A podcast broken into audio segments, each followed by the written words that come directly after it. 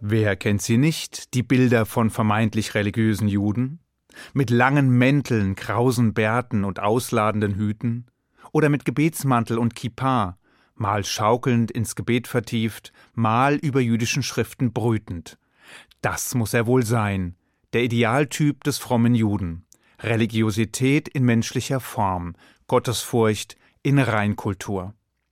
Aber ist da wirklich etwas dran? Lässt sich Religiosität tatsächlich an Äußerlichkeiten ablesen? Bei vielen Religionen scheint die Gleichung durchaus aufzugehen. Schließlich begegnet uns die Assoziation bestimmter Kleidungsstile oder anderer Äußerlichkeiten mit einem besonders frommen oder heiligen Leben auch dort. Man denke nur an christliche Priester oder Nonnen oder an buddhistische Mönche. Wie aber sieht es im Judentum aus? Funktioniert der Rückschluss auch hier, sprich lassen Kleidungsstil und rituelle Ausdrucksformen auf den Religiositätsgrad schließen? Gibt es vielleicht sogar eine direkte Wechselwirkung? Dafür muss zunächst die Frage geklärt werden, was Religiosität eigentlich bedeutet. Oder anders ausgedrückt, wann jemand als religiös gilt. Prinzipiell meint Religiosität die gewissenhafte Berücksichtigung bestimmter Vorschriften oder die Sorgfalt im Umgang mit eben diesen wobei hinter diesen Vorschriften jeweils etwas Überirdisches, Übernatürliches, Transzendentales steht. Im Judentum der eine und einzige Gott der hebräischen Bibel. Hier allerdings wird es knifflig. Denn einerseits gibt es eine Reihe von Ritualen und Zeremonien, die typisch für das Judentum sind, an denen man Juden erkennt, die gerade in Abgrenzung zu anderen Religionen besondere Bedeutung gewinnen, mitunter sogar just aus diesem Grund entstanden sind. Und andererseits besteht das Risiko, diesen sichtbaren und wahrnehmbaren Ausdrucksformen zu viel Bedeutung zuzuschreiben und daraus falsche Rückschlüsse zu ziehen. Sprich, es besteht das Risiko, sich von Äußerlichkeiten täuschen zu lassen. Nicht umsonst beschreibt die Tora immer wieder, was passiert, wenn die Protagonisten sich von dem äußeren Schein, dem visuellen, dem optisch wahrnehmbaren verführen, täuschen oder in die Irre leiten lassen. Oder zu schnell vom Äußeren auf das Innere schließen. Und genau hier liegt die Krux, in dem vorschnellen Rückschluss von Äußerlichkeiten auf den Grad der Religiosität. Und in diese Falle tappen Juden wie Nichtjuden gleichermaßen, zumal diesen Fehlvorstellungen ein völlig falsches Verständnis von Religiosität und Frömmigkeit im Judentum zugrunde liegt. Warum das so ist? Vor allem, weil das Judentum ein duales System ist, das sich nicht ohne weiteres in einfachen Gleichungen ausdrücken lässt. Konkret heißt das Folgendes. Das Judentum steht auf zwei Beinen, ruht auf zwei Fundamenten, und zwar auf den Gesetzen zwischen Mensch und Mitmensch einerseits und auf den Gesetzen zwischen Mensch und Gott andererseits. Anders gesagt, es ist die Verbindung von ethischem Verhalten und ritueller Praxis. Oder kurz und knackig, das Judentum ruht auf Moral und Heiligkeit. Im Idealfall geht beides Hand in Hand, verschränken sich Zwischenmenschlichkeit und Heiligkeit, bedingen sich Ethik und Ritual und bilden ein ausbalanciertes Ganzes. Das bedeutet andersherum, ein Jude ist eigentlich nur dann ein religiöser Jude, wenn er sowohl die moralisch-ethischen als auch die heiligenden Gebote ernst nimmt, wenn ihm Mitmenschlichkeit so wichtig ist wie Ritualgesetz, wenn er mindestens so hart daran arbeitet, ein guter Mensch zu werden, wie er daran arbeitet, ein heiliges Leben zu führen. Genau genommen führt das eine sogar zum anderen, bewahrt das eine das andere, schützt die Heiligkeit das Sittliche. Doch zurück. Die Frage von Religiosität hängt also direkt davon ab, ob, inwiefern und inwieweit ein Jude die Geh- und Verbote erfüllt. Und zwar die ethischen ebenso wie die rituellen.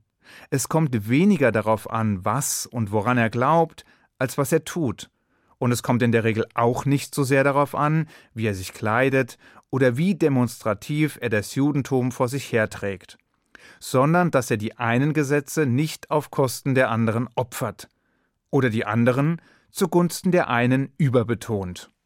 Das jüdische Gesetz ist ein ausbalanciertes Ganzes, ein ausgewogenes System, das nach Möglichkeit nicht aus dem Gleichgewicht gebracht werden sollte. Dann kann es seinen Zweck erfüllen und seine Kraft entfalten. Das ist jedenfalls das Ideal. Die Realität sieht indes gelegentlich anders aus, was daran liegt, dass die Menschen, die dieses System nutzen, meist nicht allzu ausgewogen und ausbalanciert sind. Ganz und gar nicht.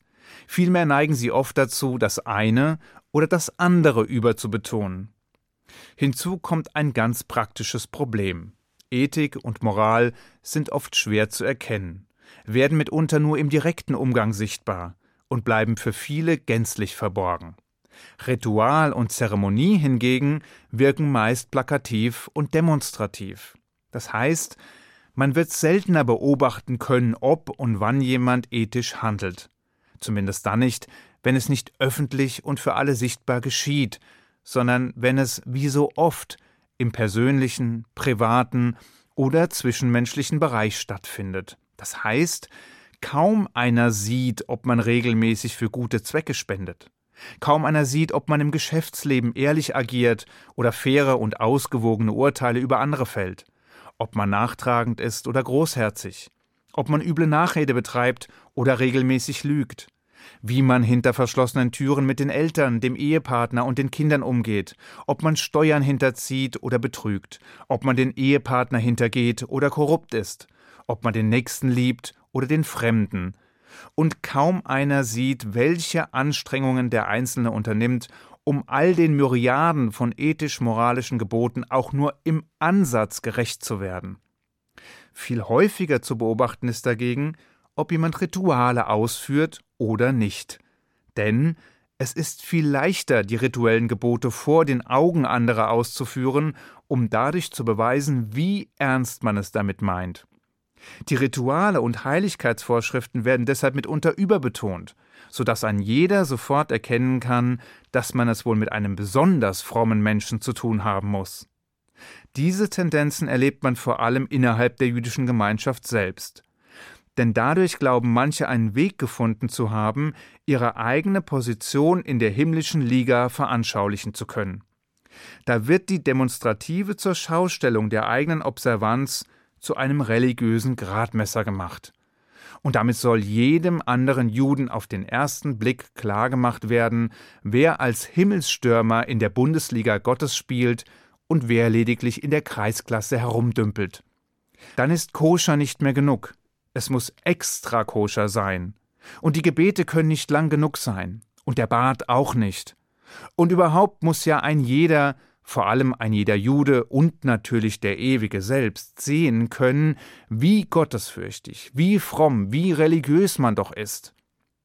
Und schon ist man direkt wieder hineingetappt in die Falle falsch verstandener Religiosität, in die Dunkelkammer des Denkens, in die bunte Welt des Irrtums.